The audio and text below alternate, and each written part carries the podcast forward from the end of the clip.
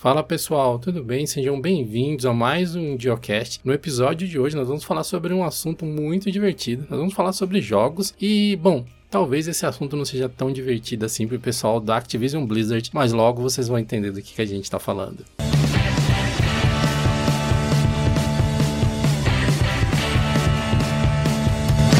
Pro episódio de hoje, né, onde nós vamos abordar aí o God of War no PC, novidades do CSGO que chegaram também recentemente aí, para nossa alegria, né, usuários Linux. O Nivus CSGO agora tem novidades bacanas e também vamos trocar uma ideia aí com o nível de profundidade e de filosofia que vocês estão se habituando na temporada 4 aqui do Geocache com análises profundas e transcendentais dessa compra da Activision Blizzard pela Microsoft, né? E para bater todo esse papo aí, eu trouxe o time de especialistas do Geocast o Jonathan. É, que é, é, duas notícias e uma crise existencial por episódio, basicamente. E o Raul Craveiro. E aí, pessoal, beleza? A minha opinião aqui de especialista é que a Sony tá chorando em posição fetal hoje. Eu não sei nem como imaginar os CEOs, os executivos aí, né, os caras que realmente mandam prender, mandam soltar nas outras empresas, como que eles estão nesse momento. A primeira imagem que vem na minha cabeça é o urso do pica-pau, sabe aquele ursinho que fica correndo de um lado pro outro assim, sem sair do lugar? É tipo isso aí mesmo, eu acho. Porque assim, é lógico que para quem é do meio e para esses caras lá, os altos executivos, isso não foi do dia para noite igual foi pra gente. Essa paradinha já devia estar tá rolando há um ano, um ano e pouco, sei lá. É muita conversa para que um, um negócio desse chegue a público assim. Mas pra gente, né, veio a chulapada assim do nada. De repente, todos os jornais aí começaram a, a jogar essa notícia. E Mas vamos pela ordem. Vamos guardar a cereja do bolo aí, que é falar dos impactos que a compra da Activision pela Microsoft pode ter. Vamos falar de, sobre deuses. Vocês já molaram seu machado hoje? falar do bom da guerra? Pior que é um ótimo jogo, né? Eu não, eu não joguei ele no PC, tá caro. Uhum. Né? O pessoal pediu assim, por que, por que você não trouxe um clipe lá pro Jolino com os clipes do, do God of War? Que eu não tenho o jogo. Aceito presentes, inclusive, se alguém tiver aí com, com muita boa vontade e dinheiro sobrando. Mas a notícia é que o God of War chegou para PC, né? E agora ele roda no Linux também, graças ao Proton. Tem, pelo, pelo que a gente viu nas análises do ProtonDB, né? Esse site que mostra uh, como como os jogos estão funcionando no Linux, a gente pode colocar assim. Ele está bem colocado, acho que está ouro já lá, né? Está gold. Então é um bom sinal já, as pessoas já podem utilizar. Também tem os reportes de um ou outro bug, dependendo do setup ou alguma coisa assim, mas é extremamente próximo ali do lançamento, acho que foi praticamente simultâneo, né? É, a única reclamação assim de bug que eu vi é o pessoal falando de áudio desincronizado, mas que também era super simples de resolver, tipo, que com uma flag você resolvia ali na mão. E é claro que a Valve, né, tipo, tá, tá no interesse dela, né, que o God of War funcione no, no Linux e, consequentemente, no Steam Deck, ela vai arrumar isso rapidão também, porque não é nada difícil, né. Mas tá rodando e, pelo que falam, tá rodando muito bem, viu, que o jogo é super bem otimizado, inclusive até melhor que no, no PlayStation, se for ver, né, porque tem suporte para ultra-wide, você, é, você consegue, tipo, colocar lá na melhor qualidade, óbvio. Você tem que ter um hardware para isso, mas tipo, você consegue tipo, rodar bem o jogo. E claro, rodando no Linux, né? Você viu, tipo, algum comparativo dele colocando PC e, sei lá, PS4 lado a lado, por exemplo? Ou não? Não, isso, isso eu não, não cheguei a ver, não. A única coisa que realmente que eu vi que não tem na, na versão de PS4 é essa questão do ultra-wide. Que a própria Sony, inclusive, tipo, lançou um, um trailer de God of War ou um ultra-wide. Que, que o PlayStation não tem suporte para isso. Não sei porquê, inclusive, né? Mas, mas não tem. E na versão de PC tem. Eu acho que é porque TV geralmente não. Não sei o quão difícil seria suportar isso, sabe? Nem que seja para jogos selecionados, porque se alguém tá jogando no monitor, por exemplo, quiser jogar no ultra wide, por que não? Sim, faz sentido. Eu, eu já zerei esse God of War, acho que em live até na Twitch do, do Dio Linux. Mas eu joguei ele no PlayStation 4. E eu joguei ele no monitor normal, tipo 1080p e tal. Mas plugando ele na TV, tipo 4K, dá um grau, assim, confesso. Ele tem um gráfico bonito, é um jogo bem bonito, um jogo muito bem feito. É, vale a pena jogar, com certeza, quem puder, quem tiver oportunidade. Provavelmente, se você tiver um PlayStation, é bem mais barato de jogar que no PC hoje, né? Se você já não comprou, é meio que um obrigatório de PlayStation, assim. Mas agora não é mais obrigatório ter um PlayStation para jogar o God of War. Esse é o ponto, né? Eu vi muito mais notícias sobre donos de PlayStation tendo ataques de pelanca, porque agora o God of War tá no PC. Isso é bizarro, né, velho? Do que sobre sobre o próprio God of War em si, né? Tem muita gente que foi se manifestar nas redes sociais, tipo, ah, gastei aqui, sei lá, 5 mil reais, 6 mil reais, 7 mil reais pra montar meu kit de Playstation para poder jogar God of War e agora qualquer um joga, isso é um absurdo. Rolou um abaixo assinado para tirar o God of War do PC, entendeu? É assim, gente, o que, que é isso? Deixa eu entender o que, que ela pensou. Ela não pagou para jogar o jogo, ela pagou para não, para os outros não poderem jogar o que ela tá jogando? É isso? Aparentemente sim. É o único, único motivo, né? Que coisa mesmo. Teve uma onda de reclamação no Reclame Aqui, inclusive, que a Sony traiu os sonistas e que não sei o que, que esse absurdo, que agora os PCistas vão poder jogar. E, tipo, PCistas. Pô, esse aí é novo pra mim. PC, eu nem sabia que essa palavra existe, eu nem sabia. PCista. Só que assim, tipo, se você acha o jogo tão bom, você não deveria querer que mais pessoas tenham acesso a esse jogo para tipo, ver quão bom é esse jogo, sabe? Não, claro que não. Não, não faz muito sentido. Não faz. O que, que isso? A bola é minha, só brinca quem eu quiser, rapaz. Tá maluco? Não é assim não que funciona. Todo mundo vai poder chegar e se divertir? Ah, eu nem vou entrar nessas psicologia aí, mas as pessoas gostam de se sentir especiais de alguma forma. E às vezes isso que, né, tipo, trazia o, o senso de eu tenho uma oportunidade que poucas pessoas têm, ou só poucas, né? Quantos milhões de Playstations foram vendidos? Não sei. A gente não pode também esquecer de que muito desses sentimentos são culpas das próprias empresas. A Sony com seus exclusivos, as plataformas, né? Xbox, Sony, Nintendo, com essa política de exclusivos, eles vêm ao longo dos anos incentivando esse comportamento nas pessoas, né? sentimento de que, ah, se você ter no Xbox, só você vai poder jogar, sei lá, Halo, vai, que foi exclusivo por anos, assim, depois foi pro PC quando interessou pra Microsoft. Lá, da Nintendo tem 300 milhões de jogos aí. Fecha o olho e aponta pra um jogo da Nintendo, que qualquer um serve de exemplo. Eles, usam como ferramenta para vender os consoles, né? Ele, tipo, eu, eu entendo, é uma forma, tipo, eu tenho esses exclusivos aqui, é um jogo que você só vai jogar aqui, mas eu entendo que quem deveria estar preocupado não é o cara que comprou o PlayStation você comprou o PlayStation, eu comprei o PlayStation 4, eu joguei e comprei o God of War para jogar no PlayStation 4, não tinha para PC, paguei lá na PSN. É, e eu joguei. E era essa só a questão. Agora, quem devia estar preocupado é a Sony, porque ela está tirando um dos grandes argumentos de venda do PlayStation. Se você não é acionista da Sony, eu acho que não tem muita preocupação. Eu só entendo a reclamação da pessoa que, tipo, dois dias antes do anúncio comprou um PlayStation só pra jogar God of War. Aí chegou dois dias e falou, putz, agora tem no PC. Aí eu entendo a revolta. Se você não for esse caso, não faz sentido para mim. Tipo, não, não faz. Eu, eu, honestamente, eu detesto esse conceito de exclusividade sei, né, que na questão financeira, ali na, na estratégia de, de negócios, é, é, é, o que faz sentido, é o que vende e não vai mudar. Mas eu, pessoalmente, eu não, eu, nossa, eu não gosto disso. Ah, mas convenhamos que tem outros fatores. Tipo, Raul, pensa, pensa só, do PC. Tá? Se você compra um console, você vai pagar um, com um PlayStation 4. Deixa eu pesquisar quanto tá um PS4 hoje em dia. Comprar.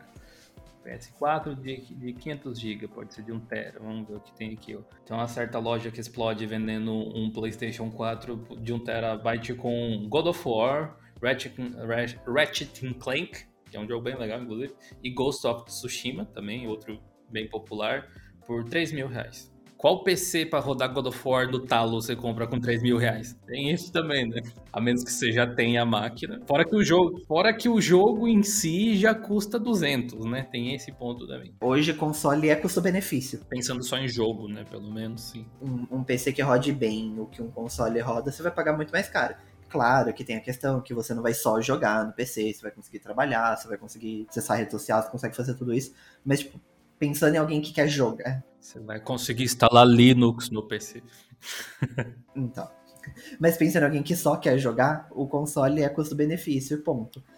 Mas eu não gosto do conceito de, de exclusividade em si, sabe? Tipo, eu acho que quanto mais gente você conseguir atingir, melhor, sabe? Mais pessoas vão conhecer seu jogo, sua arte, sabe? Por que não? Eu, eu quero fazer um parênteses aqui. Dio, você tá ouvindo isso que eu tô ouvindo também? Um cara que é fã de carteirinha da Nintendo, sabe? O cara que deve ter Zelda tatuado nas costas e o cara tá falando que não gosta desse lance de exclusividade. Que que é isso? Eu tô ouvindo isso mesmo? Não é que deixar de ser exclusivo faz com que o, original perca o valor necessariamente.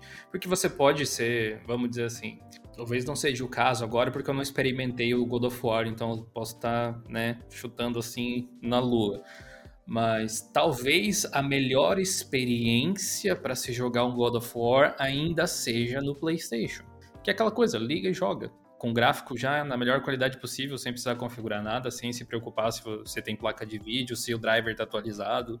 É, tipo, é, é, um, é uma noção um pouco diferente e eu acho que atinge até um público maior, sabe? O público mais leigo, a pessoa que só quer sentar no final de semana no sofá e jogar sem se preocupar com nada. Eu acho que ainda, não só o PlayStation, mas qualquer console praticamente.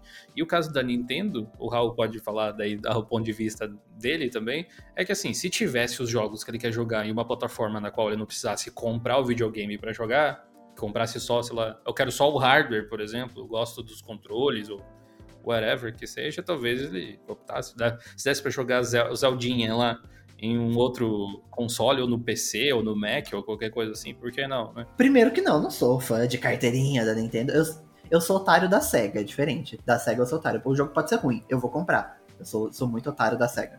Gotta go fast. Assim, é, é, não, não da SEGA, né? Do Sony. Você viu que o Dio fez um esforço narrativo aqui para deixar o negócio aliviado pro seu lado, você tá complicando de novo eu desisto. Tá bom? Vai, se afunda sozinho. O Sonic Frontiers que eles anunciaram, que é o Sonic of the Wild que estão falando, né? Eu tenho certeza que vai ser ruim. Mas eu vou comprar mesmo assim porque eu sou otário. E eu sei que eu vou comprar assim no lançamento e vou pagar caro, mas tudo bem.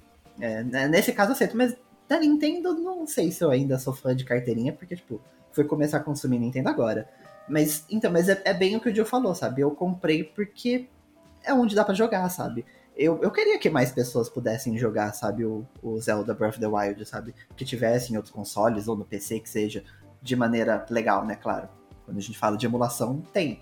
Mas de, de maneira legal, sabe? Eu acho que poderia ter, ter mais pessoas, porque é um jogo sensacional, sabe? Entrou no meu top 3 jogos da vida. É, tipo, maravilhoso Breath of the Wild. E se os jogos da Nintendo tivessem disponíveis no PC ou, sei lá, no Xbox, talvez eu não tivesse um, o Nintendo Switch. Sabe, eu acho que o hardware é muito bom. A ideia de você ter um console portátil é sensacional, sabe? Tanto que eu achei que eu não ia usar tanto e por fim, tipo, tanto saiu a, a retrospectiva lá da, da, da, Nintendo também. E, tipo, acho que 90% do tempo eu joguei no, no portátil. E eu achava que eu não ia jogar nada. Então, tipo, isso é legal, mas eu acho que se os jogos não tivessem só no Switch, talvez eu nem teria dado uma chance para isso, sabe? Eu teria jogado no Xbox ou no próprio PC mesmo, talvez nem tivesse comprado um console. Mas é aquela, né? Eu comprei porque, tipo, onde mais eu vou jogar de maneira legal esses jogos, sabe? Não, tem, então. E, e, é um é, tipo, é um produto legal. Hum, tipo, não tinha, não tinha. Não tem um. Quer dizer, até tem outros portáteis assim semelhantes ao Switch. O Switch mesmo criou toda uma linha de cópias mas nenhum deles tem o sistema da Nintendo com os jogos que eles oferecem e tal. E aí a gente sempre pode entrar na discussão de o quão bom é o serviço que a Nintendo oferece. Tem sempre um monte de gente reclamando, especialmente do Nintendo Online. A gente, a gente até falou num outro podcast aqui, mas uh, já que o assunto é o God of War, eu acho que a gente deveria refletir de uma outra forma. Pelo menos eu acho interessante pensar de por que, que a Sony está se sentindo tão confortável ou necessitada de fazer esses portes para PC que que, que tá acontecendo, né? Porque o PlayStation sempre pareceu meio que intocável.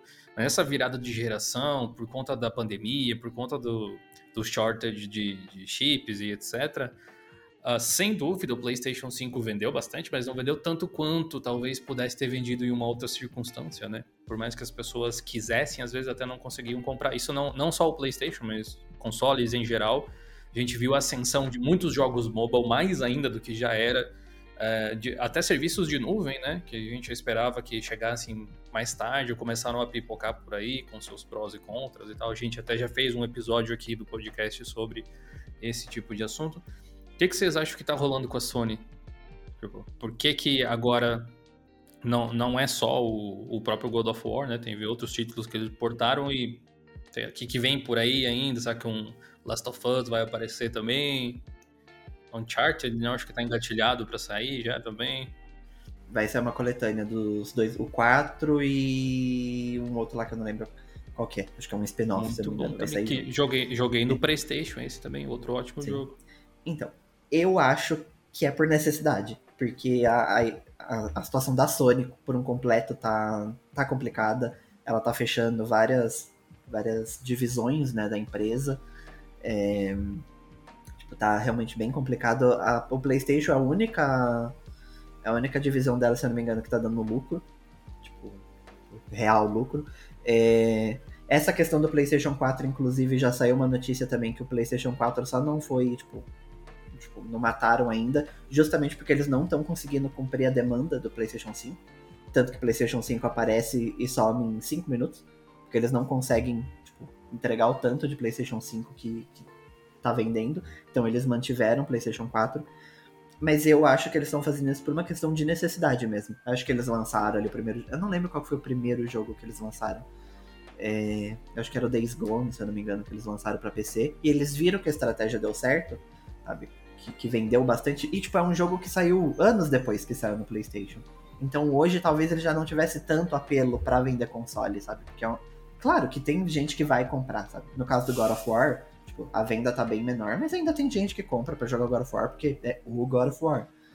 Mas ainda assim não tem aquele apelo do lançamento. Então, tipo, ela, ela pode, na verdade, até seguir com uma estratégia de, tipo, lança ele no PC, a pessoa vai se apaixonar pela franquia, aí eles vão lançar, acho que esse ano, ou no próximo God of War Ragnarok, com certeza não vai sair simultâneo com PC. E se a pessoa quiser muito jogar, ela vai ter que pegar um PlayStation.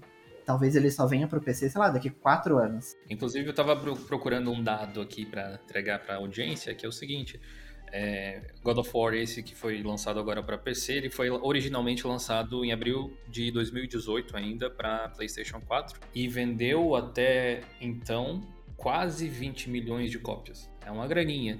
E o Uncharted 4, que é esse outro que a gente tinha mencionado, vendeu 16. E são os dois jogos mais vendidos da PSN para PlayStation 4. Então, mas é, hoje, por exemplo, deve vender bem menos do que na, na época. Sim, é, é aquela coisa, né? Todo mundo que tinha para jogar já jogou, pelo menos quem tinha PlayStation. Agora estão estendendo o público um pouco. É, então, e agora trazendo pro PC, ele parece que foi um sucesso, inclusive, de vendas. Tipo, tá todo mundo comprando, gostando. Tipo, eles vão tipo, expandir as vendas de novo e vão trazer a marca deles, né? Uma pessoa que nunca cogitou talvez queira comprar um PlayStation agora. Não deve demorar muito tempo, provavelmente o God of War vai vender essa mesma quantidade ou mais no PC, simplesmente porque a plataforma é maior. Né? Tem mais pessoas que têm PCs capazes de rodar do que PlayStations no mercado, eu acredito. Mas esse é um chute totalmente mirado na lua que eu dou aqui neste momento. Mas, voltando ao motivo do porquê que a Sony está fazendo isso, eu concordo que é para expandir mercado e capitalizar mais ainda em cima de IPs que ela já faturou e talvez que já tenha esgotado o seu potencial de trazer lucratividade com bons dígitos né, na plataforma deles. Mas eu vejo um negócio no horizonte assim, que também é uma grande especulação, mas pela movimentação do mercado de outras empresas, na minha cabeça faz todo sentido. O que não quer dizer muita coisa, na verdade. Que é eles estão preparando o mercado para cinema e outras mídias para essas IPs. Apesar do, do God of War ser muito conhecido no meio de jogadores, de PCs, de donos de PlayStation, essas coisas assim, grande parte do público que não se importa com isso não faz ideia dessas IPs. O Uncharted está chegando no cinema o ano que vem, se eu não me engano, até no final desse ano mesmo, 2022. Eu acho que é mês que vem já, na real. Eu acho que agora é em fevereiro. Tá chegando. E tirando os, os iniciados gamers, quem conhece Uncharted? A grande massa não conhece. Por que, que a Disney fatura bilhões com as IPs dela? Porque ela tá há anos enfiando todos esses personagens na cara do máximo de pessoas que ela consegue. E aí, quando ela leva isso para o cinema, num formato já pronto para virar um pipocão, um filme de ação assim, o, o rio de dinheiro, né, o caminhão de dinheiro só para na porta da Disney né? Mas assim, mesmo que a gente tenha visto algumas coisas de sucesso, eu não sei. Tipo o caso da, da, da Disney ou da Warner, com qualquer grande estúdio, na realidade, que tenha assim, grandes personagens. Geralmente é isso. O personagem ele era de outra mídia, ele era dos quadrinhos, ele era do, de um livro, ele era, foi criado para o cinema, transportado para os games. Tirar dos games para o cinema geralmente não dá bom. Não sei exatamente qual o motivo, mas as adaptações em geral elas não fazem tanto sucesso assim.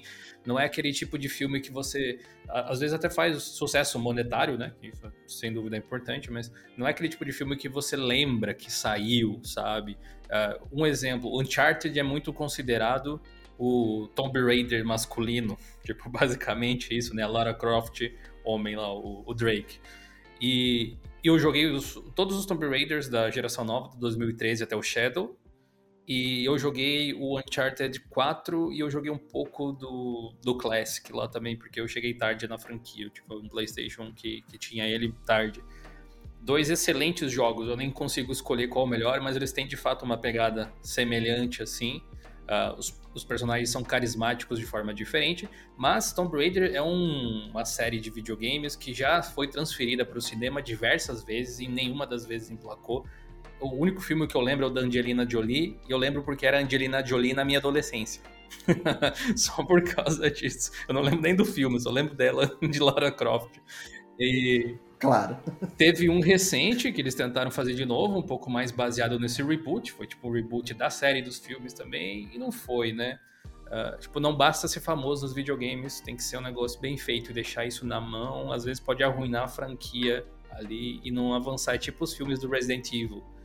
São ótimos filmes de ação, mas pouquíssimo a ver com Resident Evil, né? É, mas eu acho que a gente tá num outro momento, de Hoje os estúdios conseguiram criar alguns formatos que podem ser mais facilmente reproduzíveis e também eles estão um pouco mais corajosos, né? Se a gente for pegar alguns exemplos, tipo a série do Witcher, né? Às vezes você explorar um personagem desse num filme você limita a capacidade de informação que você consegue fazer, e você tem que pasteurizar muito, e dessa forma você acaba entregando um resultado que não agrada nem quem é fã e nem quem não conhece direito ainda.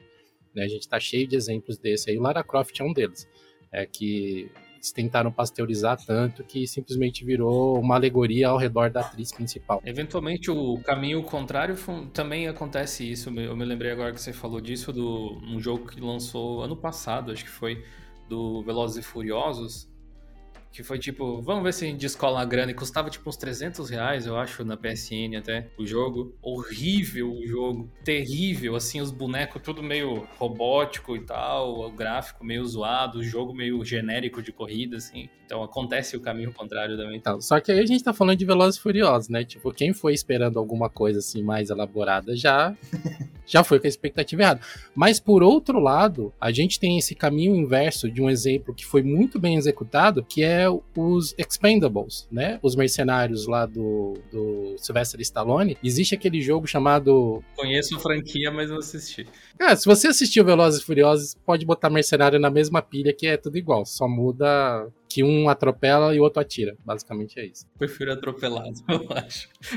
Tem um, um, jogo na Steam, né, que chama, acho que chama Bros, alguma coisa assim, que é um jogo tipo com pixel art e tal, que tem um mod é, eu acho, eu acho que ele é spin-off do Brawl Force, né? Eu acho que o mod é que chama Spenda Bros, né? Eu já joguei esse aí, pode ser, então. Eu não conhecia, eu não conhecia por Spenda Bros, assim, mas o Brawl Force eu conheço. Que é muito bom, inclusive. É, então. E, e esse mod é fantástico, cara, dos mercenários. Assim, se jogar com o Dolph Lundgren é muito engraçado. O Dolph Lundgren é uma... É, tô vendo aqui o Spenda Bros é tipo um spin-off do. É, é da mesma pegada, sabe? Acho que é tipo uma DLC, alguma coisa assim. Hum, olha aí, legal. Mas é em cima do Brawl Force. Então, a gente tem bastante. É, talvez exemplos que não são tão mainstream assim, que deram certo. Mas como eu disse, é uma grande especulação, né? Eu acho que faz sentido eles apresentarem esses personagens, vários personagens, para um grande público, para tentar ver o que, que o público reage melhor, assim.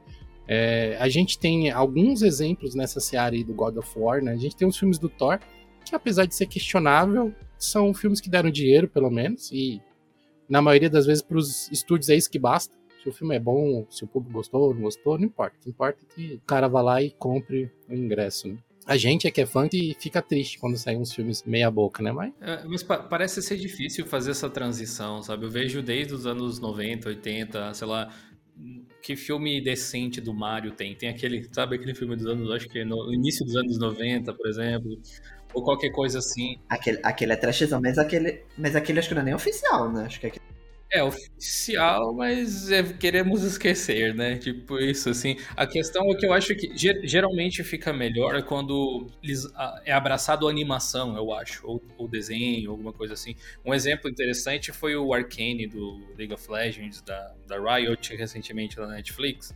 É uma animação mas é extremamente bem feito e tal. Às vezes funciona. Tipo, o Witcher que você falou antes, eu assisti a primeira temporada lá da, da Netflix, saiu agora a segunda. Eu comecei a ver, mas não sei por que a gente parou, depois acabou, ah, outra hora a gente vê.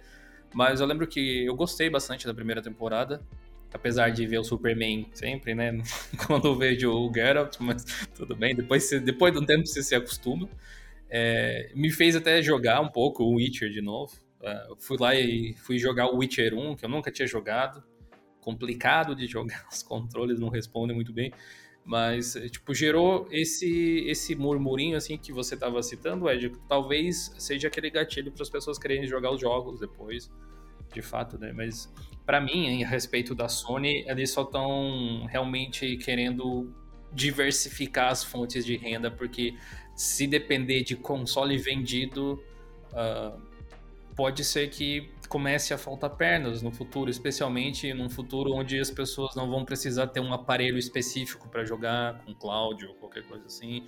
Se eles não voltarem os negócios para serviços ou conteúdo mesmo, como a Microsoft está fazendo torto e direito, que a gente vai falar depois, pode ser que seja um problema. Por conta do atual cenário de componentes, todos os consoles foram afetados negativamente em vendas. Para ganhar mais dinheiro, vamos criar um jogo novo e lançar em outra plataforma ou só vamos dar uma coxambrada aqui no investimento que a gente já fez e poder capitalizar mais ainda? Eu, eu acredito mais na segunda opção, né? Pegar uma coisa que já está pronta e investir o dinheiro suficiente apenas para que ela continue dando mais dinheiro ainda. Isso retroalimenta o PlayStation também, que provavelmente quem não tem God of War no PlayStation por algum motivo inimaginável qualquer, talvez agora se interesse e fala, pô, o pessoal do PC tá correndo, tá gostando, não sei o que, deixa eu dar uma olhada nisso. Porque a gente não pode esquecer que tem muitos perfis de jogadores, também de donos de Playstation, essas coisas, de consoles em geral, né? É, a Sony como publisher tá fazendo o que a Rockstar faz desde 2013 com o GTA, basicamente, né? Nem, hum. não, não tão exagerado assim, inclusive, que agora tem uma plataforma a mais, só que é pra PC. Sim. É, isso de filme que você falou, é, eu acho que tem muitas variáveis, né? Porque, tipo, realmente tem muito filme, tipo, de, baseado em jogo que é ruim. Mas eu não diria que todos são. Eu acho que depende muito, depende de qual filme que você tá. Tipo, qual jogo que você tá portando. Porque tem uns que realmente não vão funcionar bem. O quanto você tá investindo, se você tá tentando, tipo, sei lá, deixar um negócio ali super adulto ou não. Porque o Sonic, por exemplo, o Sonic tinha tudo, tudo pra dar errado no cinema. E deu certo, sabe? Óbvio que não vai ser um filme super, tipo, tipo, filósofo, tipo, filosófico, Sim. não sei o que, porque é Sonic. Mas, tipo, como um filme de animação, infantil, ali, ou até uma sessão da tarde, ele funcionou super bem, sabe? Super Sim. bem. É, e eu acabei de lembrar tem... de um outro exemplo também, que é o Detetive Pikachu. Foi super Sim, bem nos é. cinemas. Sim, o Detetive Pikachu. O do Warcraft, eu sei que teve gente que não gostou, principalmente gente mais fanática, assim, pelo, pelo mundo de Warcraft, fala que faltou bastante coisa. Mas eu, pelo menos, assisti sem entender nada, eu achei muito bom, sabe? É, tecnicamente, ele é muito bom, muito bem feito. Então, tipo, dá para fazer, sabe? Acho que não é qualquer jogo que, que vai ficar interessante nessa mídia, mas, mas é possível, sabe? Acho que o God of War, como ele é muito denso em história, eu acho que dá para fazer um port super, super legal, sabe? Desde que você não tenta, não tente seguir exatamente os moldes do jogo, sabe? Você pega aquela história e porte pro modelo cinema, eu acho que dá para ficar muito bom. Life is Strange é um jogo que daria muito para portar para filme, para série, sabe? Ficaria muito bom, porque já é, né? Um jogo filme, sabe? Tem muita coisa que daria. Já o do Mario novo eu acho que vai ser bem ruim. Mas aí, tipo, depende muito. Mas o do Mario novo é animação, né? Não é live action, né? É, mas, mas só pelo fato do Chris Pratt ser o Mario, eu já fico meio.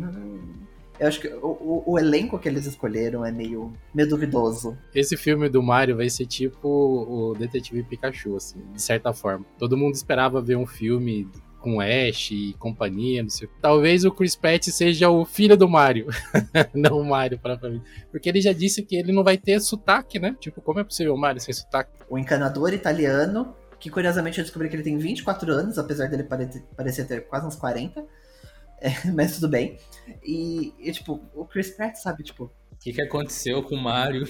Então, não, é, é. é ficou muito no sol, provavelmente. Foto do Mario naquelas campanhas de usuários de drogas, né? Comeu muitos cogumelos quando jovem. Veja o jovem Mario de 24 anos com cara de 70. Eu já, eu já imaginei aquele meme assim, né? A fotinha do Mario assim e salvar princesas é super de boa, não cansa nada, não desgasta nada. É. Mario 16 anos, né? E olha, o cara. É bem isso, muito bom. Mas realmente eu acho que isso é uma estratégia sensacional, sabe? para eles conseguirem, de fato, sair do vermelho, sabe? Porque que é o que a Disney faz e dá muito certo, sabe? Independente do filme ser bom ou não. Tipo, ele dando dinheiro no cinema e você consegue é, vender merch, você consegue vender boneco do Kratos, consegue vender caderno do Kratos.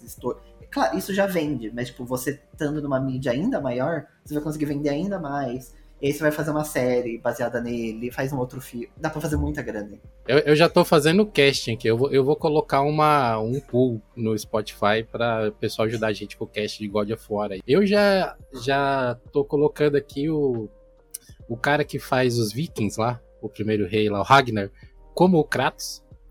Aquele cara de Kratos ia ficar bom, hein? Ele tem cara de ser louco o suficiente para ser um Kratos decente. Uh, aí, criança, a gente pode pegar uma criança. Ou mudar. O Atreus. Atreus podia virar a Treia, né? E ser a menina do Logan lá. Aquela atriz do Logan também é muito boa. Ah, mas ela já cresceu, eu acho. Já, já faz um tempo aí, já, já não tá tão jovem mais. Acho que ela deve estar tá com uns 15 para 16 anos, já tá um pouco grande, né? É, mas enfim. Mas eu tava pensando aqui, o que que, tipo, causa essa dificuldade de aceitação do público pros filmes, né? Porque se a gente não tivesse a referência do jogo, talvez a gente conseguisse aproveitar o filme melhor, geralmente. Eu acho que o problema é que a maior parte das vezes, quem vai assistir o filme por causa do jogo, tem, um, tem uma parcela da audiência que não, tem, não faz essa relação. Mas o fã mesmo tipo, faz. Porque ele conheceu, ele conhece o, Kratos ali do God of War desde a época do PlayStation 2, esmagando todo mundo lá, uh, catando orbe de tudo que é lado. E o problema talvez seja esse, justamente. Uh, as pessoas elas passaram horas, dias, às vezes meses investidos naquela história, sabe? Analisando cada detalhe.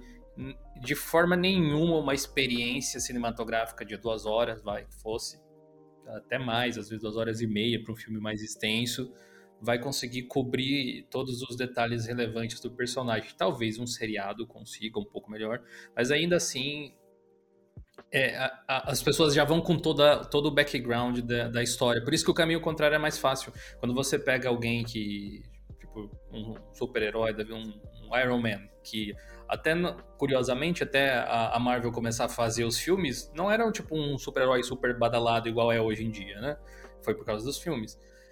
E aí transportar para os games acaba se tornando um pouco mais fácil. Tem vários jogos de Iron Man na Google Play, por exemplo, que são extremamente bem uh, sucedidos, assim, são bem populares e tal. Uh, e as pessoas, elas talvez relevem um pouco. Até quem desenvolve o jogo precisa contar menos a história, porque as pessoas já têm esse background do cinema, talvez dos filmes, e vai jogar. Enquanto quando é o jogo que sai para o cinema, tem o efeito contrário. Vamos ver que, que esse futuro midiático nos aguarda. Que nos leva, na verdade, meus amigos, a falarmos do, do requentado CSGO, né? Que é um jogo aí que foi lançado originalmente em 2012, chegou para Linux, né, com, com suporte na loja da Valve somente em 2014, e que se a gente for comparar com a sua versão original lá de anos atrás, acho que dificilmente a gente pode dizer que sequer é o mesmo jogo, mas o nome continua o mesmo, né? As mecânicas mudaram muito, tudo mudou dentro do jogo basicamente. E, a, e recentemente mudou mais uma coisa, né? Que agora mesmo no Linux ele está utilizando o Vulkan, como API nativa de gráficos. Né? E me diga aí, você fez um vídeo, né, de testando o CSGO com Vulkan? Como que foram as suas impressões iniciais? Esse vídeo já foi pro ar ou ainda não? Foi, foi, já, já foi. Mas até, até, até ia fazer uma brincadeira de CS, nem conheço esse jogo. Quem que joga CS, né? CS em 2020 teve o um pico de 1 milhão e 300 mil pessoas jogando simultaneamente. É, é né? E é um, é um jogo que tá, assim, no coração de muita gente, mesmo quem não joga, mas faz. Tem, tem muita nostalgia por causa da época das Lan Houses, tá, especialmente no Brasil, que ficou extremamente marcado por causa disso. Uh, tanto que Valorant que eu tenho jogado recentemente um pouco mais, ele é assim um filho direto do CS com Overwatch basicamente e carrega muito desse legado das pessoas que estavam que, que, o CSGO, apesar de ter muita movimentação, ele, como jogo, não, não é muito movimentado. Tipo, não tem muitas coisas novas acontecendo. Mas, enfim. Uh, sem dúvida, ele ainda é um jogo importante para Valve, talvez ou mais, junto com o Dota ali, alguma coisa assim. É, e ele, quando foi feito o port para Linux, lá por 2012, 2013, se eu não me engano, ele funciona com OpenGL, mas ele funciona tipo convertendo o DirectX 9 para o OpenGL, uma coisa assim, que é a versão que tem para Windows. E agora eles estão testando a versão Vulkan, que seria a ideia de converter, em vez de converter para OpenGL, converter para Vulkan. Ele usa o DXVK, então, na verdade, não é tipo a API nativa do CSGO, porque eu imagino que tem bastante eh, código legado, né, na source, na engine que eles usam. Tem vários anos de utilização já, mas é um passo importante para facilitar a manutenção do jogo no longo prazo, imagino. No teste que eu fiz, é, o Vulkan é experimental ainda, você precisa colocar uma flagzinha. Se você quiser ver como funciona, acessa o canal de Linux Clips no YouTube.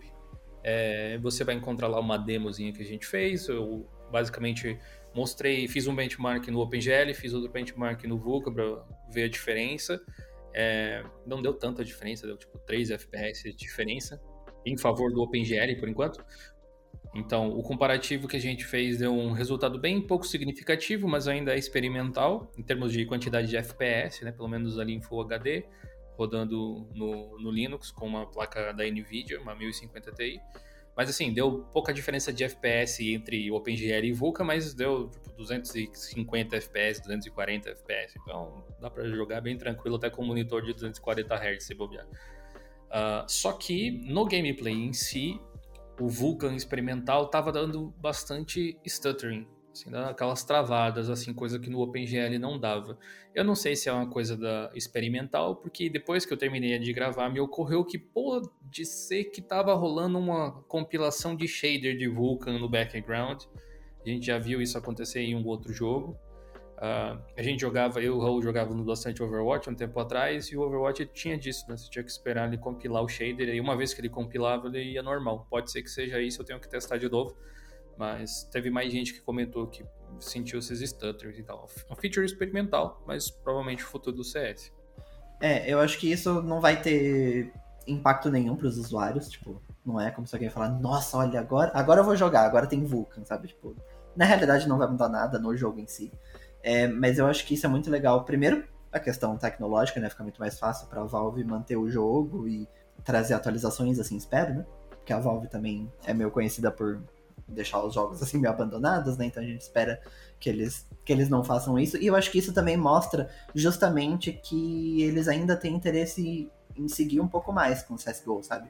Porque se eles já tivessem planos de trazer um novo CS, talvez eles nunca nem fizessem isso, sabe? Tipo, deixa lá e vamos lançar o próximo CS, sabe? Mas se eles fizeram, estão tendo todo esse trabalho de mudar para Vulkan, quer dizer que esse jogo ainda vai ter pelo menos mais um, dois anos, talvez, sei lá. Ou, às vezes até mais, né? Talvez eles nem queiram ficar lançando CS novo, né? Mas pelo menos mostra que, que o jogo não está completamente abandonado. É, o CS é um ótimo exemplo, né, como o Dio acabou de falar, de um jogo que movimenta multidões. É, a gente tem campeonatos mundiais e regionais, e nós temos diversas regiões ao longo do mundo. Tem campeonatos milionários de CS. Então eu não vejo, assim, a Valve querendo jogar toda essa exposição, todo o dinheiro que isso deve gerar para ela, mesmo que indiretamente, pela janela no futuro próximo, assim. Eu acredito que o CS, ele deve ser requentado e se tornar um jogo as a service, né? Como o próprio League of Legends mudou, né? Se tornou, de certa forma. Eles acrescentam mecânicas, tentam não descartar descaracterizar o jogo totalmente, mas não muito tempo atrás eu entrei no League of Legends para ver como que ele tava, sei lá, acho que é uns seis meses atrás, talvez. E eu joguei muitos League of Legends, sei lá, há seis anos, sete anos atrás. É outra coisa, sabe? Não tem como comparar o jogo. E eu acredito que CS vai seguir esse mesmo caminho. Eles vão continuar inserindo novas mecânicas, talvez comece a seguir os exemplos do Valorant, adicionar novos personagens que você vai desbloquear, além das skins. Já existe um mercado milionário de skins também, né? Do CS. O CS teria que mudar para poder se adaptar a esse tipo de mecânica, assim, de, de ter as seasons ou algum evento diferente e tal, porque eu acho que só skin de arma e faca, coisas assim, já não é. Eu não sei, não dá todo o barato que poderia dar e o jogo fica menos versátil do que poderia ser, sabe? Uh, porque ele tem uma mecânica bem clássica, bem segue a risca o que era já antigamente, em termos de quais as armas que tem ali, é smoke, é flashbang, coisas desse tipo. Enquanto que, tipo, bom, assista uma Overwatch League da vida se você nunca viu Overwatch antes, aquilo lá é um show de luzes, basicamente, de tanta porcaria que tem. Aí lança um novo herói que pode mudar completamente o meta, um personagem novo para as pessoas aprenderem. CS não tem isso, né? Que a ideia é justamente que não haja diferenciação entre os bonequinhos que você usa, basicamente. Tipo, tem um pouco na arma ali, talvez, mas. E aí a, a Riot com o Valorant tá fazendo um híbrido dessas coisas. Ao mesmo tempo que é um FPS tático, ele tem os bonecos com personalidade, personagens que fazem fazem, eles falam, tem frases, são dublados em português, então tem todo aquele lance que Overwatch tem ainda de cativar as pessoas pela personalidade dos bonecos que você usa, né? Isso o CS não tem, talvez precisasse reinventar alguma coisa se quisesse ir por esse caminho. Então, porque o CS antigamente tinha muito disso de ir lançando jogos novos, né? Porque tipo, teve o CS, CS 1.6, Source, teve uns, uns ali que o pessoal prefere esquecer também no meio do caminho até chegar no CSGO. E aí, acho que, acho que principalmente o que, o que mostrou que mudou completamente foi quando eles transformaram o CS em, em free to play, né? Porque se ele continuar sendo pago, eu até ia achar que eventualmente eles iam lançar um novo CS. Mas, tipo, como, como ele tá free to play, eu acho que eles realmente vão só continuar requentando o CS. Eu acho que eventualmente a gente deve ver uma questão de, de Battle Pass, algumas coisas assim diferentes. Mas também não acho que eles vão mudar muita coisa. Isso acho que já tem até, Battle Pass no CS. É, eles, eles é, não é Battle Pass, né? eles chamam de Prime, se eu não me engano, né? Que te dá acesso a algumas coisas, alguns conteúdos diferentes. Mas eu acho que um, um adendo que vale a pena a gente fazer aqui, que a gente tá falando de requentar, de manter um jogo antigo, antigo entre aspas, né? É, ativo aí no mercado, mas de forma nenhuma a gente está tentando colocar demérito no CS, né? O CS é uma plataforma, né? Um jogo que provou muitas e muitas vezes o seu valor dentro do mercado, tanto é que não é um jogo, é uma lenda, basicamente, realmente. É tipo, tá no, mesmo nível de, sei lá, World of Warcraft, Minecraft, né, para as gerações mais novas ali. É, é, tipo um jogo icônico que marcou um gênero, marcou gerações, não tem nem o que dizer. É, tanto que tem um jogo saindo agora, né, que tá inspirado nele, e ele tá ali, ele não muda quase nada, e ainda assim as pessoas estão jogando, sabe? E se as pessoas ainda estão jogando é porque minimamente elas estão gostando se você acha pessoalmente bom ou não, pode esquecer, mas as pessoas estão gostando e estão jogando, né? Ah, e tem, e tem pessoas que estão jogando desde o 1.6 diretão, assim, também. Que é bizarro até de pensar, né? A quantidade de, de horas investidas no jogo, mas é louco. As pessoas têm milha é, milhares e milhares de horas em um jogo, sabe? É muita coisa. Nós temos muitas celebridades brasileiras também que foram criadas dentro desse ambiente do, do CS, né? Tem o Gaules, por exemplo, né? Que já participou de campeonatos mundiais, foi várias vezes campeão, né? E, enfim, é um streamer famosíssimo e reconhecido no Brasil pelo trabalho dele e tal. Então, isso para citar alguns que eu lembro de cabeça, né? Ah, os, os, caras do, do esportes, né? Como é que é o Fallen, o Coldzera e tal, que eu conheço, assim. Tem bastante gente aí. Então, é, essa atualização do CSGO para dar suporte ao Vulkan eu vejo como mais um sinal de que ele. Nós ainda vamos falar do CS por bastante tempo aí. Talvez quem vier depois de nós aí para tomar conta do Geocast lá na temporada 32, para 35, ainda vai estar tá falando de CS e das coisas que a Valve tá fazendo com, já pensou aí o, o, neto do Ed, o neto do Raul, meu neto, o Netas, né? Tudo, tudo reunido aqui falando sobre essas coisas, sobre a nova versão do CS. Falando, ai, na época do meu avô, que tinha jogo em nuvem, aquele negócio do passado. Inclusive, acho que uma coisa que vale a pena a gente comentar também como uma curiosidade, você que curte CS, talvez algum dia você esbarre com a equipe de Geolinux nos servidores. A gente se reúne, né, de vez em quando, No ano passado a gente fez isso acho que duas vezes para se divertir offline, não é stream nem nada, é só para se divertir mesmo. Então talvez um dia você tome um tiro ou dê um tiro num membro aqui da equipe, mas a gente continua gostando de vocês mesmo assim. Podemos ser amigos apesar da trocação. Mas se eu morrer não era eu não, tá? Uh, ah, CS é um jogo que roda do PC mais batatinha até o mais high-end, né? É um, jogo assim que atravessou, ele ficou mais pesado pelo que as pessoas falam no, ao longo dos anos, é natural até, e os nossos hardwares ficaram melhores, então dá uma equilibrada de certa forma. Mas o OpenGL em particular, ele dá vida a vários computadores antigos, por exemplo, com Linux em particular, já que o Vulkan é para Linux em específico, ainda não tem para Windows, pelo que eu vi. É, só que Vulkan só tem suporte no Linux a partir de algumas determinadas gerações de placas de vídeo, tanto em mesa uh, uh, Intel, né, o, Mesa Driver lá e tal, e AMD, quanto NVIDIA. Pode ser que se o CS mudar para o Vulkan e só tiver Vulkan, essa galera não consiga jogar daí. Esse é um problema, mas não foi comentado se isso pode acontecer, se vai acontecer, se vai mesmo acontecer, quando vai acontecer. Então, Fica aí no ar essa questão.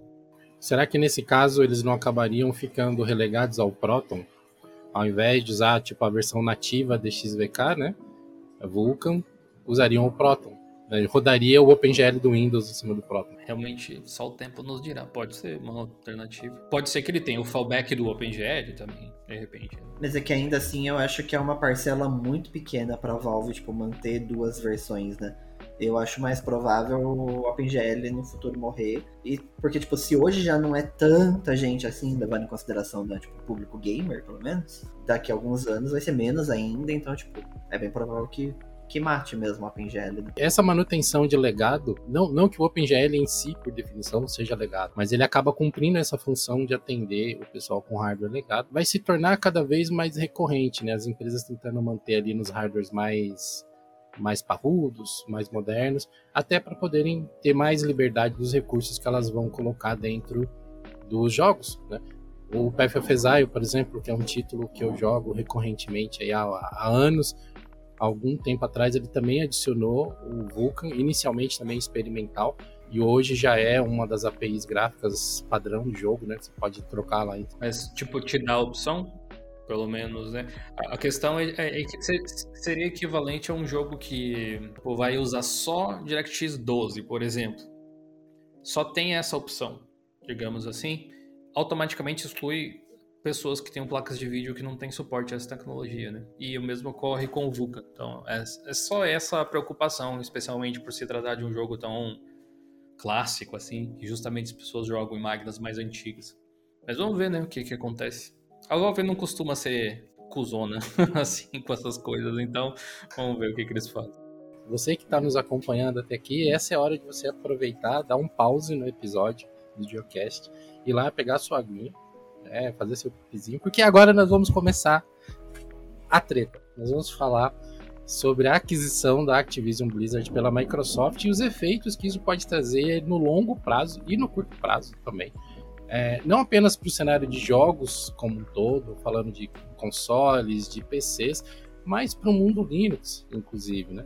É, tem um post no blog falando sobre isso, eu vou deixar ele linkado no card aqui, do, na descrição do, desse episódio, né, na plataforma que você estiver acompanhando, vai ter um link para esse post que nós fizemos, e vamos nos aprofundar nessa, nessa notícia, né? A Microsoft segundo reportes né, de diversas, diversos jornais, diversos meios de comunicação, comprou a Activision Blizzard por uma bagatela aí de algo entre 68 e 70 bilhões de dólares com B de bola, né? Fizeram no Pix, aparentemente, que aí deu uma economizada para não dar 70, deu 68.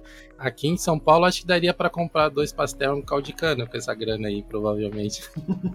Piate, é tanta grana que eu não consigo nem imaginar, né? O que, que vocês têm observado dessa da movimentação do público? O que, que vocês estão achando dessa, dessa aquisição aí? Primeiro sobre ações imediatas, tava olhando aqui as ações da Blizzard da Activision Blizzard subiu 25% nos últimos cinco dias, que incorpora ali. No dia do, do anúncio, subiu de 365 reais por share para 478. Então, diria que fez bem para a empresa, já logo de largada e para os acionistas também. É, é, não sei exatamente quanto daria isso, mas é interessante observar esse tipo de coisa, porque a Microsoft tem prestígio nesse setor em particular ou, no caso, a Blizzard que estava com prestígio extremamente baixo e agora, tipo, a Microsoft é a tábua de salvação. Eu até entendo, tipo, as pessoas podem até não gostar da Microsoft por N razões, mas é uma empresa tão gigante que atua em tantos meios diferentes que você uh, ser hater só por ser hater, assim, porque não gosta do Windows, sei lá, alguma coisa do tipo, não gosta do Xbox, é, é tipo, tão abrangente que você nem sabe o que, que você está odiando. assim, é, são dezenas de empresas que estão debaixo do, do guarda-chuva uh, da Microsoft e a Blizzard é só, entre aspas, mais uma, mas sem dúvida é importante, especialmente aí para o Microsoft Studios, para a parte do Xbox Gaming e tal. Eu gosto muito dos jogos da Blizzard, em particular da Activision, os Call of Duty antigos, até que tiveram uma certa ressonância comigo, os novos eu não tô nem aí, mas o Overwatch marcou muito época para mim, o Diablo eu lembro de jogar também bastante. Deixa eu ver, World of Warcraft eu lembro de ter jogado, assim, mas não era uma coisa muito não se fez muito presente, assim, eu era muito jovem, eu acho, não me ligava tanto nesses, é, nesses RPGs desse tipo. E a gente sabe, eu vi o, já cheguei de, um pouco depois do lançamento do Overwatch, quando eu comecei a jogar. O jogo lançou em 2016, eu comecei a jogar em 2018, eu acho. Uma coisa assim, o final de 2017, talvez. Joguei muito até 2020, acredito.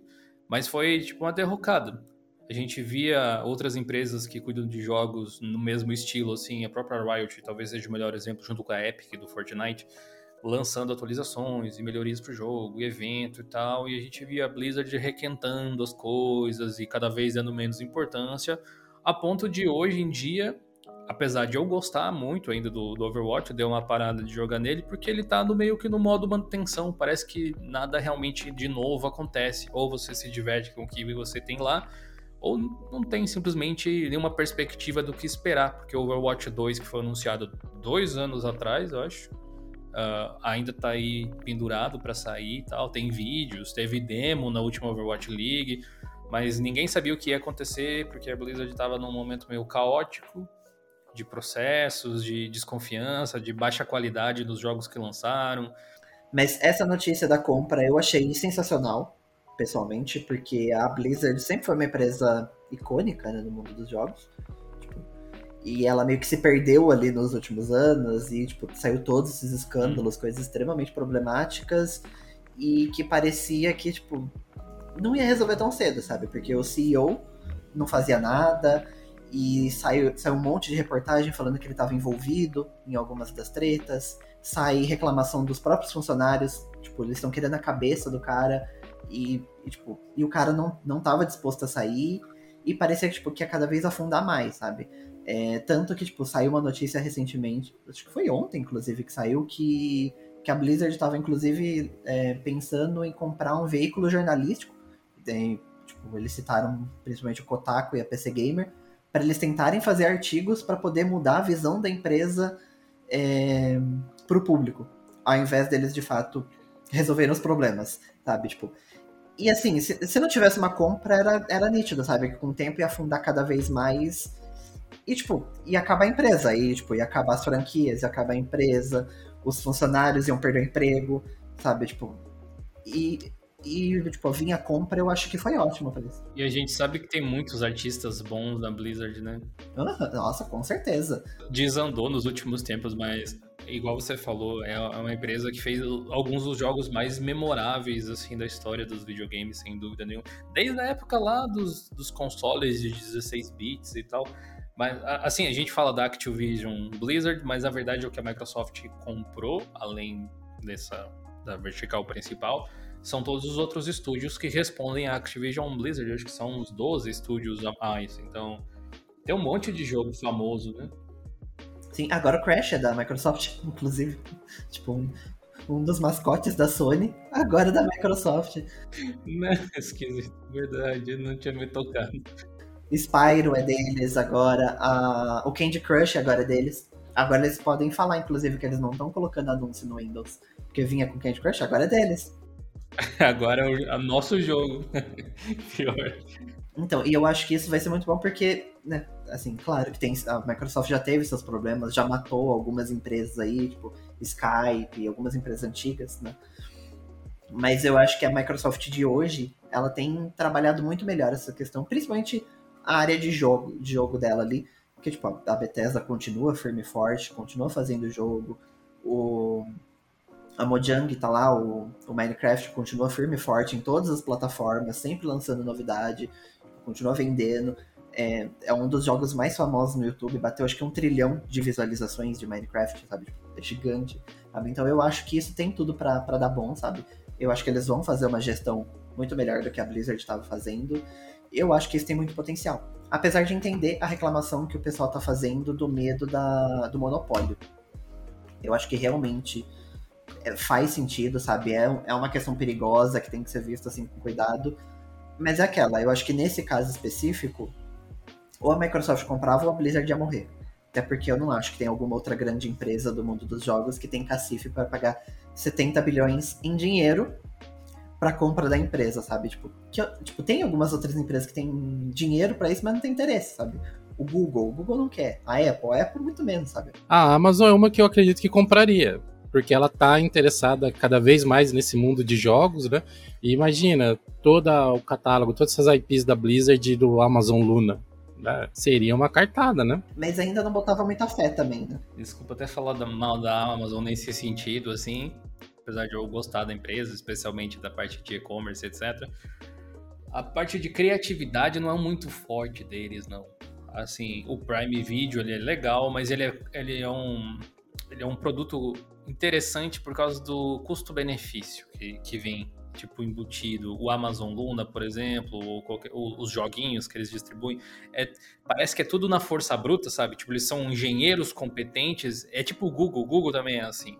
Mas a criatividade não flui tanto quanto a gente vê tipo, a Blizzard. Eram literalmente artistas que faziam jogos, assim, tinha toda essa questão. Uh, é, é, tipo, a Blizzard, em algum determinado momento da história, foi o que a Apple foi para os computadores, só que para os jogos, sabe? Foi aquela coisa de a gente tá numa quest aqui para trazer o melhor, a melhor coisa possível. E eles conseguiram algumas vezes. Uh, em relação ao monopólio, eu tipo, não gosto que fique tudo dependendo de uma empresa, naturalmente, mas acho que a palavra monopólio ela não se aplica muito bem porque foi Tipo, ela. É, é, a forma com que a Microsoft age não está obrigando as pessoas a utilizarem nada. Sabe? O monopólio tem um outro conceito, geralmente é imposto por um governo, por exemplo, onde você não tem opção a não ser fazer parte. Mas existe esse, entre aspas, monopólio soft, digamos assim, não coincidentemente com o nome Microsoft, mas soft no sentido de que uh, o mercado se desenha de uma forma que você acaba utilizando uma, um produto que por acaso é da mesma empresa que você está utilizando um produto do outro lado. Então, mais do que a Sony, a gente brincou no início, tá chorando em posição né, fetal. Eu acho que isso daí serve de alerta para outras empresas, tipo a Valve e a Epic Games, porque a Microsoft está montando um cenário onde ela não precisa daqui a pouco mais depender dessas lojas de terceiros, sabe? Ela vai ter games e estúdios o suficiente para conseguir a maior parte dos jogos que ela precisa, se for parar para pensar.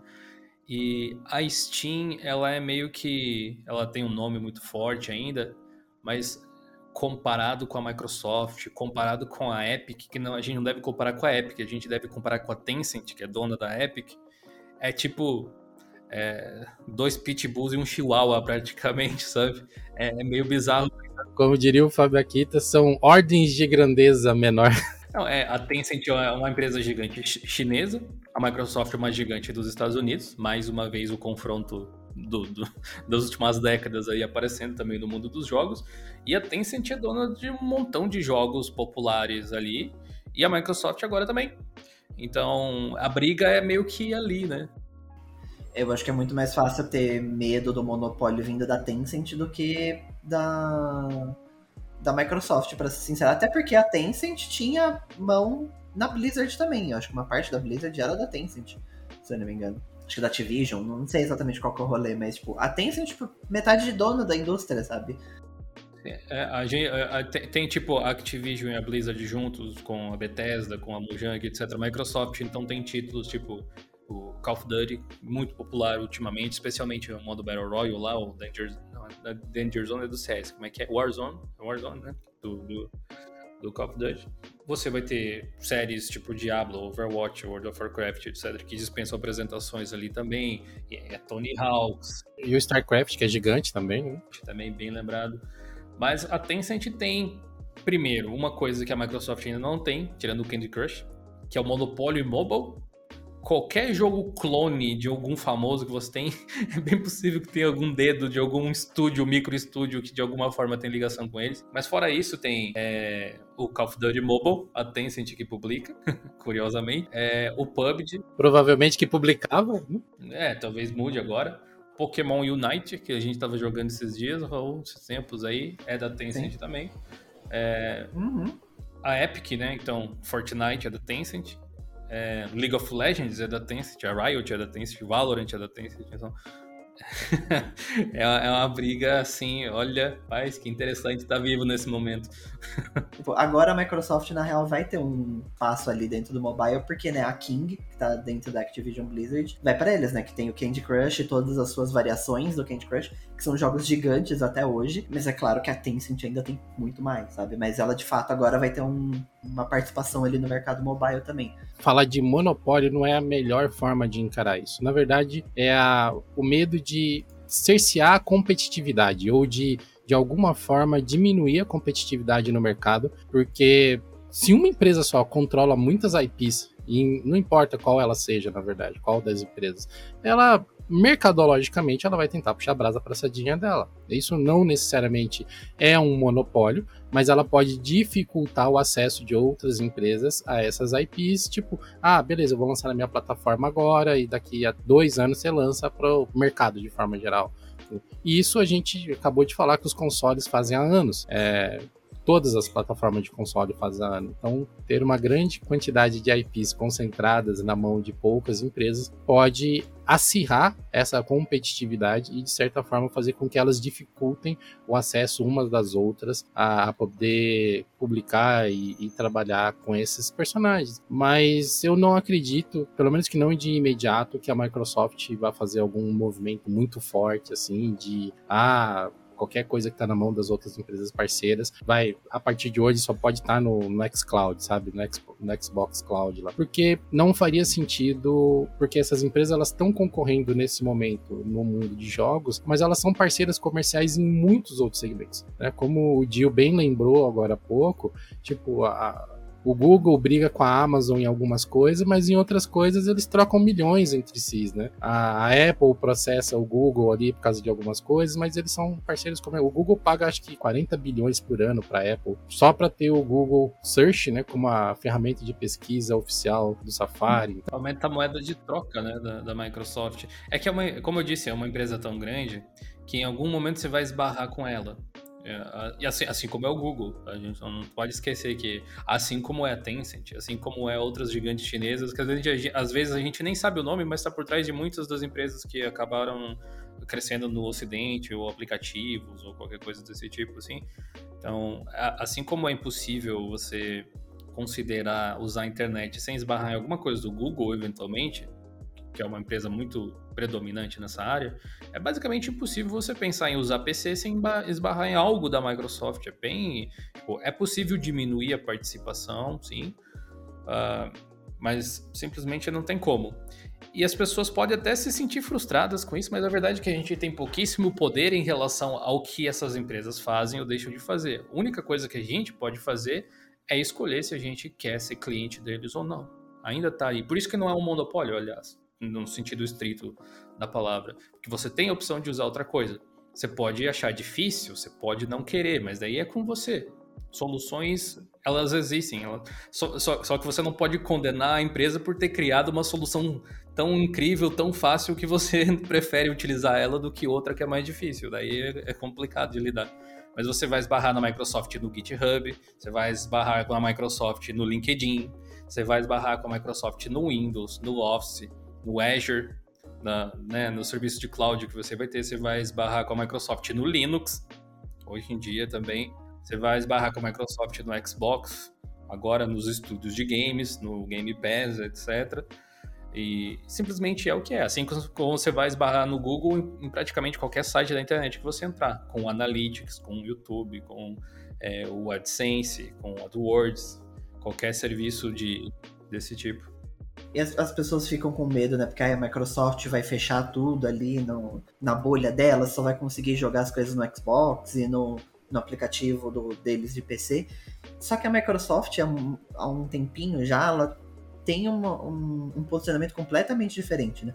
Tanto que ela comprou a Mojang, o Minecraft continua tendo versão nativa para Linux, versão para Mac, tem no Nintendo Switch, tem no PlayStation, tem tudo quanto é console. É, vários jogos que são lançados esse ano, tipo o Psychonauts 2, que saiu esses dias, tipo, tem na Steam, tem vários jogos deles, tá? o Forza Horizon 5 saiu na Steam, tem vários jogos, vários jogos deles lá, tipo, é, tem vários jogos deles no Nintendo Switch, tipo o Ori The Blind Forest e o outro lá que eu esqueci o nome, sempre esqueço. Tem ele no Nintendo Switch também, sabe? Então, tipo, alguns jogos é óbvio que eles vão fechar ali no guarda-chuva deles, porque, tipo, uma decisão estratégica. Mas acho que principalmente quando a gente fala de jogo multiplayer, tipo o, o COD, que tava todo mundo falando, ai, ah, porque a Microsoft vai tirar o COD do PlayStation. Eu acho muito difícil eles fazerem isso, porque esses jogos né, free to play, multiplayer, eles, eles ganham por ter muita gente jogando, e é ali que eles vão tirar o dinheiro. E eu acho que se eles fecharem ali só no PC e, e Xbox, eles vão perder muito disso, sabe? Então eu acho que é muito mais fácil a Microsoft continuar mantendo isso de multiplataforma, em alguns jogos, é claro, mas do que de fato ficar fechando. Né? Sem contar, né, que muitos jogos vão estar no xCloud. Tem um quesito de malícia também que dá para colocar assim. É, é até difícil de imaginar, porque são empresas tão grandes. A gente tem às vezes na cabeça que a empresa tem tipo uma visão, e aí é tipo essa visão ela desce para todos os setores e tal. Existe coordenação sem dúvida nenhuma, mas quando uma empresa é tão tipo super diversificada assim, os setores eles tendem a ser um pouco mais independentes uns dos outros, claro, com negócios facilitados entre si, porque senão não andaria. Imagina se dependesse de todos os setores que a Microsoft atua, dependesse do site Anadela aprovar qualquer uma das decisões. Simplesmente o cara não tem mais tempo tipo para fazer absolutamente nada. Mas usando a malícia que eu estava dizendo, a Microsoft já sofreu com essa ideia de monopólio no passado. Teve processos da União Europeia lá, se eu não me engano e tal. E a verdade é que, assim como qualquer outra lei, não importa o que está escrito, não importa o que você ou eu achamos que um monopólio significa, o que importa é se o juiz achar. Se ele interpretar desse jeito, vai ser monopólio. E aí os advogados que recorram lá, etc. E para a Microsoft é interessante que uma Sony da vida exista, porque pelo menos você vai poder dizer: olha a concorrência, tá vendo? Sabe? É... Tá aí a Intel e a AMD, né? Exatamente, ou a Nvidia, a AMD, ou a Apple e a Microsoft no início dos anos 2000, lembra? acontecia esse tipo de coisa e a gente deve continuar vendo esse tipo de coisa acontecer. O que de certa forma é bom porque pelo menos você vai ter uma alternativa ou alguma coisa assim nesse sentido. Mas uh, talvez eu acho que se fosse uns 5, 8 anos atrás, eu ficaria mais agitado com a notícia desse tipo. Hoje em dia, as coisas que importam para minha vida são outras. Eu diria ter uma, uma, tipo, uma noção do que realmente é relevante aqui. E eu simplesmente vou aproveitar o que vier. Não vou fazer muita distinção, sabe? Eu vou ver o que, o que dessas decisões, das quais eu não tenho absolutamente nenhum controle, dessas decisões que eu tenho zero controle, o que, que eu posso tirar de bom para mim. Só isso. É, agora eu tô feliz também que eu vou poder consumir coisas da Activision Blizzard sem muita culpa, porque, né, o, o CEO lá provavelmente vai rodar, aí eu vou ficar mais tranquilo, tipo. Eu, eu sei que isso é questão minha, pessoal, sabe? Mas eu vou ficar mais tranquilo. E falando especificamente do caso da Microsoft, eu acho que a gente está muito acostumado com a Microsoft no mercado de tecnologia, que tem uma pegada bastante diferente. Né? Por exemplo, o Raul citou o caso do Skype, que foi comprado pela, pela Microsoft e sumiu. Só que, na verdade, assim como o Google fez já com 300 milhões de tecnologia, o Skype está lá. Ele só não é a vitrine mais, porque ele faz parte de todo um leque de soluções que a Microsoft entrega para as pessoas e ele está lá agregando valor no que lhe cabe. Né? como talvez até hoje ele seja mais utilizado ainda como tecnologia de back-end para os outros serviços que a Microsoft está entregando, né, com, com voz, multiconferência, essas coisas assim. E o mesmo vale para diversas outras empresas. Então, eu acho que falando do cenário de jogos é um pouco diferente, porque, por exemplo, a Microsoft não pode simplesmente pegar, sei lá, o Diablo, chamar de Diablo, colocar no Office 365, né? É diferente, né? É, eu acho que tem compras que servem para absorver tecnologia, tipo, olha, vou aprender o que eles fazem aqui para aplicar nos produtos que, que tem. Tipo, existem compras e, e compras, né? Dependendo do, do, objetivo ali da coisa toda. É, eu estava vendo aqui que o Skype, por exemplo, não sei se tinha alguém que era fã do Skype, que adorava o Skype ou qualquer coisa assim, mas a verdade é que ele deu lugar e acabou ajudando a criar produtos novos, talvez melhores, não sei, a menos que você fique atrelado ao nome, marca Skype, o Szinho lá, azulzinho. Uh, e ah, não quero usar o Microsoft Teams, por exemplo, mas tecnicamente os recursos você ainda tem. Não é como se a Microsoft comprasse uma tecnologia para fazer ela sumir necessariamente. Acho que, inclusive, a gente falando assim, esse problema de generalizar as coisas, porque é preciso analisar caso a caso, né? É como eu disse antes, é uma empresa tão grande, são tantas vertentes diferentes que às vezes uma vertente vai fazer cagada e o pessoal vai dizer, tá vendo? Ó como a Microsoft é. Mas aí todas as outras coisas, e pesquisa em saúde, tecnologia que eles fazem, olha aí, a Microsoft também. E aí? É, não, não existe nenhuma coisa que seja 100% ruim, 100% boa. É aquela famosa alegoria que a gente usa aqui no Geocache, né? Não existe uma entidade Microsoft que você pode falar, senta aqui, Microsoft, vamos conversar. Não é assim. É uma empresa gigantesca controlada por pessoas é, que muitas vezes vão ter seus próprios objetivos também, né, dentro daquele é, daquela influência que está dentro desse contexto. Na verdade, somente a história né, nos ajuda com isso, o passar do tempo. Entender até que ponto era posicionamento da empresa e até que ponto a influência de pessoas que estavam ocupando cargos importantes naquele momento. A gente tem visto muito isso recentemente, inclusive.